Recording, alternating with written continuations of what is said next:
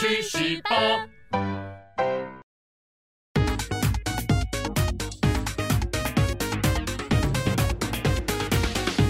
人生自古谁无死，曾闻何须看报纸？大家好，欢迎收看《趣史吧》。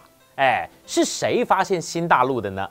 有些同学呢可能会觉得这个题目好无聊哦，根本送分常识题嘛，谁都晓得是哥伦布。哈哈，有些事情呢，唔共你唔栽啦。第一个的，哥伦布本人呢自始至终否认他有发现什么新大陆。第二个。美洲大陆的命名 America 的来源呢，其实是来自另外一个人，意大利航海家兼学者亚美利哥维斯普奇。所以呢，在你知道上面那两个残酷的事实以后，你到现在还可以那么肯定的说，发现新大陆的人就是哥伦布吗？这一集的趣史够就是来告诉你当年发生了什么事。整个的历史呢，要从另外一个西方名人马可波罗开始说起。十三世纪的时候，有个威尼斯商人名叫马可波罗，他宣称呢，他曾经跟他老爸还有叔叔一路向东，展开了一场前所未有的大冒险。最后呢，他抵达了中国，在那边待了十几年，最后呢，又重新的返回了欧洲。后来呢，他闲来无事，干脆来写本书，把这几年的事情给记录下来。这本书呢，就是鼎鼎大名的《马可波罗东游记》。我们这里呢，有个玄奘法师带着猴子、猪跟河童的《西游记》，在那边呢，有个马可波罗熟侄三人的《东游记》，还真算是分庭抗礼啊。不管如何呢，《西游记》在东方如何红，《东游记》在西方也是如此。此书一出世啊，马上就成为中世纪 PTT 的子爆帖，上至皇亲贵族，下到小老百姓，都在讨论马可波罗书里面提到了那个神秘的东方国度。马可波罗之所以会红啊，是有道理的。东西方虽然看似遥远，但其实是一直有在贸易跟交流的。思路有没有听过？这个呢，其实就是一个陆地上面的贸易路线。可是呢，到了马可波罗那个年代，土耳其帝国开始强盛，跟欧洲又不太合，经常打仗，丝路的通商就被阻断了。那陆路不通，海路呢？来，我们来看一下哈。当时呢，如果要从罗马搭船，要怎么样到中国？你得呢，先要往西，从西班牙跟摩洛哥的那个直布罗陀海峡出去，因为当时呢，苏伊士运河还没有开通，然后贴着南方的非洲大陆走，把非洲从头呢走到尾。绕过非洲南端的好望角，接着再往东，经过印度，穿过新加坡的马六甲海峡，再往北走，最后呢才能够抵达中国。这条路线呢长到靠北啦，要横跨未开发的非洲，先不说，好望角更是有名的风暴角，还没到达，命都没了。马可波罗呢，在他的游记里面，把中国描述成一个处处是黄金跟香料的神奇国度，再加上丝绸啊、茶叶等等的东方特产。当时的欧洲啊，这些的商品的价格非常的高昂，也因此造成了一个向东方探险、希望能够发大财的热潮。而其中一位被马可波罗的话给荷兰所影响到的年轻人，就是哥伦布先生。哥伦布的年代呢，比马可波罗还要晚上了一到两百年。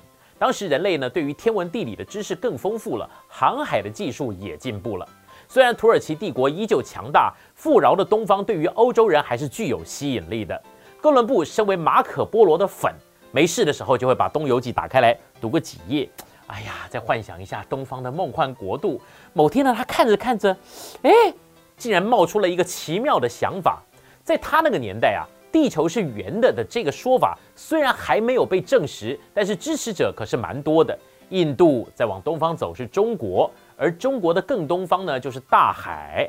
于是呢，马可波罗在想说，欧洲的西方也是一片大海，哎，莫非这两个大海其实根本就是接在一起的？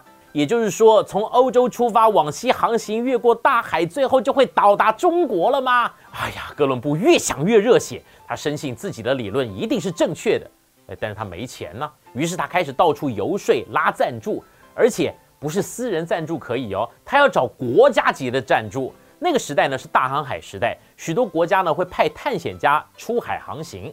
如果有找到了无人岛或是新的陆地，旗子插上去就是你的了。然而呢，这个说法实在是太前卫，一直往西走，最后会到达那个神秘而富饶的东方国家，你脑子烧坏了吧？于是哥伦布呢去找了葡萄牙、西班牙、英国、法国，没有一个国王想要理他。然而执着的他不肯放弃，平常就在海边看海，想着东方的神秘国度，一边修炼嘴炮。终于在数年之后，他练成了嘴炮王。哎，不对不对，是说服了一个国王了。这个苦主，呃，不是，是金主，是当时的西班牙女王伊莎贝拉一世，终于决定赞助他出海。你以为哥伦布努力了这么久，总算成功获得资金，就欢天喜地谢主隆恩出发了吗？并没有哦，他还跟西班牙女王签了一张合约，合约里面写明什么？只要他航行成功，就会被授予西班牙海军上将的头衔，而他发现并且宣布成为西班牙领地的土地，他都会是总督和统治者，还将可以永远从新土地的总收入里面提成百分之十，以及还有各种说不完的好处。哎。这个合约感觉不赖吧？但是其实当时皇室跟探险家所签的合约大概都差不了多少。对国王来说呢，其实也有点像是买乐透的概念。毕竟呢，所谓的好处是建立在确实获得的新领土之上。国国王只要给几艘船，加上几十名水手，成功了就算赚到，失败了反正死的也不是自己的人，对吧？于是呢，就在那一年的八月，哥伦布带了三艘船以及九十名的船员往西，向着大西洋就出发了。一路上面呢，可以说是十分顺利，竟然没有遇到任何的暴风雨，或者海里面出来一个什么变种恐龙什么的。然而，毕竟呢是超长的旅行，目的地又是未知的领域，在航行了几个礼拜以后，终于有些水手按耐不住，吵着说要掉头回去，甚至开始动刀动枪起来。然而，哥伦布不愧是哥伦布，在海边练成的嘴炮功夫，可以说是毁灭级的。他安抚着水手们说：“好好好啊，不然这样啦，我们继续再走三天呐。三天之后还是没有看到陆地，我们就返航，好不好啊？”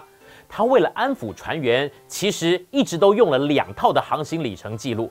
他胡乱船员说：“其实他们现在位置根本离西班牙没有多远，再多走几天没问题的。”最后，经过了三天、三天又三天，终于在一四九二年十月十二日凌晨两点钟，船上的一名水手发现了陆地了。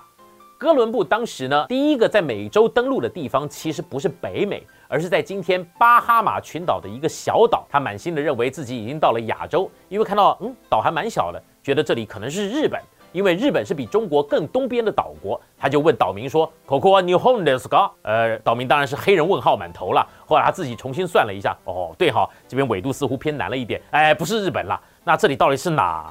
这里是啊，对啦，中国南方就是印度啦。没有错，搞错了目的地的哥伦布直接把当地的原住民叫做印度人。当年哥伦布认为的印度人是长这个样子的，而真正的印度人是长这个样子的。我相信大家都很清楚，哥伦布遇上的是印第安人，但是哥伦布也不管人家，硬要他们当印度人。